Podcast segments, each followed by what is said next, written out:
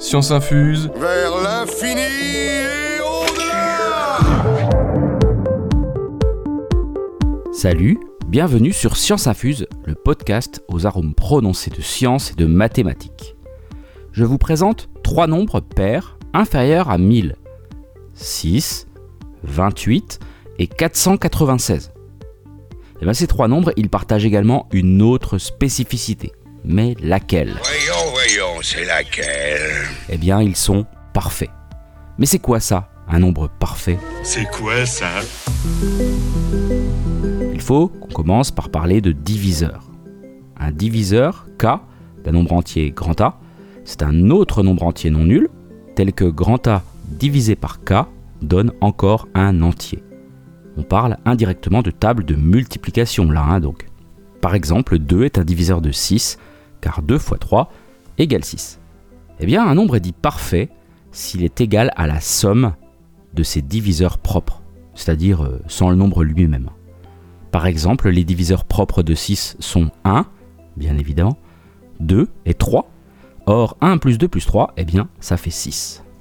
Et ça marche aussi pour 28, hein, dont les diviseurs propres sont 1, 2, 4, 7 et 14, avec 1 plus 2 plus 4 plus 7 plus 14 égale à 28. C'est comme si on désossait un moteur de voiture et qu'en posant les composants côte à côte sur une table, eh bien le moteur réussissait encore à tourner. Une sorte de cohésion interne admirable. Moi je l'admire autant que vous, mais là il a tout foutu en l'air. 6, 28, 496, je vous en ai donné 3 sous la barre des 1000. Sachez que ce sont les seuls. Il y en a 2 sous la barre des 100, donc, et on n'en compte que 4 sous la barre du million. Car perfection et rareté vont de pair, vous en conviendrez. Oui, peut-être, oui. Les deux qui suivent, 6, 28 et 496, sont 8128 et 33 550 336. Ça monte très vite, de façon exponentielle. Aujourd'hui, on en a recensé 51 de ces nombres parfaits. C'est finalement pas si énorme que ça. hein. Alors en existe-t-il une infinité? Hein, Le mystère n'est pas encore percé. Cette dénomination de nombre parfait aurait plus de 2500 ans et viendrait de l'école pythagoricienne. Leur étude et recherche remontent à loin, des millénaires donc. Des textes religieux affirmant que la Terre a été façonnée en 6 jours au cycle lunaire de 28 journées. Les nombres parfaits ont longtemps revêtu des habits mystiques, nimbés de supériorité. 6 est un nombre parfait en lui-même, non parce que Dieu a créé toute chose en 6 jours, mais Dieu a créé toute chose en 6 jours parce que ce nombre est parfait. C'est pas moi qui le dis, hein, c'est Saint Augustin, dans la Cité de Dieu en 420 après Jésus-Christ. Les premiers nombres parfaits ont été découverts dès l'Antiquité, mais sur les 51, la grosse majorité a été débusquée après 1950. Pourtant, environ 300 ans avant notre ère, Euclide, euh, est toujours lui, hein, et il n'est pas trop tard pour aller écouter le dernier épisode de Science Infuse qui lui est consacré, Euclide donc s'est intéressé à ces étrangetés de façon mathématique et a découvert une manière de les repérer. C'est parti pour la recette de cuisine de Tonton Euclide. Lorsque la somme d'une suite de nombres doubles, les uns des autres, est un nombre premier, il suffit de multiplier ce nombre donc par le dernier terme de cette somme pour obtenir un nombre parfait. Bon, quelques exemples rapidement. hein. 1 plus 2 égale 3. Or 3 est premier.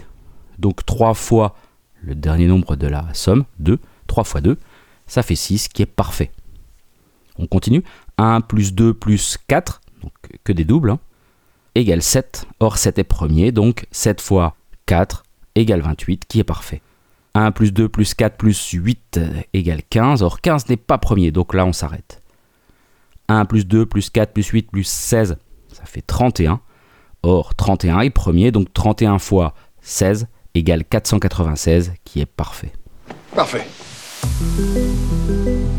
On peut généraliser une propriété que je vous ai mise dans les sources de ce podcast.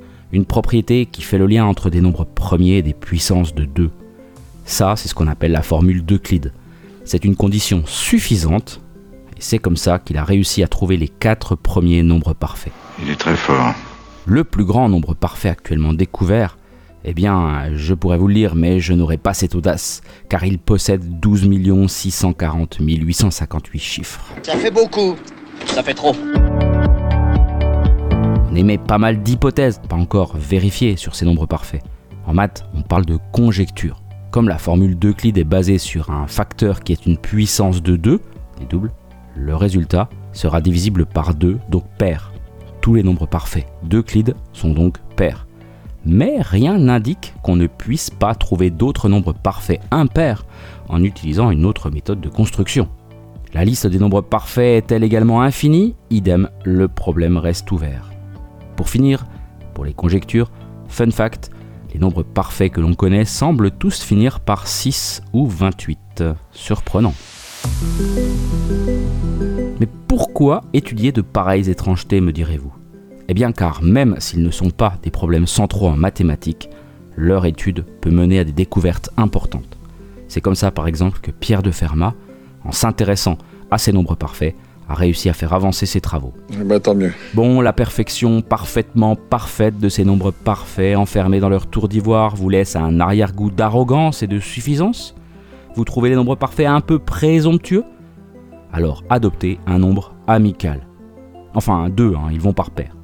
Les nombres amicaux, ce sont deux nombres dont la somme des diviseurs propres de l'un est égale à l'autre et réciproquement, comme 220 et 284. C'est beau cet échange, cette réciprocité, ce don de soi. Il y en a plusieurs milliers de ces couples, hein, et Fermat et Descartes, entre autres, s'y sont penchés. Le plus connu d'entre eux donc est le couple 220-284. Bah oui, je vous laisse vérifier que la somme des diviseurs propres de 220 et 284 est celle de 284 et 220. Et qui les a découverts? Je vous le donne en mille. Si je vous dis que ce sont les pythagoriciens qui ont mis à jour ce couple, ça ne vous surprendra probablement pas. En effet. Merci à vous pour cette écoute. Si vous aimez Science Infuse, n'hésitez pas à vous abonner. Et je vous invite aussi à découvrir un autre podcast que j'écris et que j'anime. Un podcast de vulgarisation mathématique grand public. Il s'appelle Math en tête.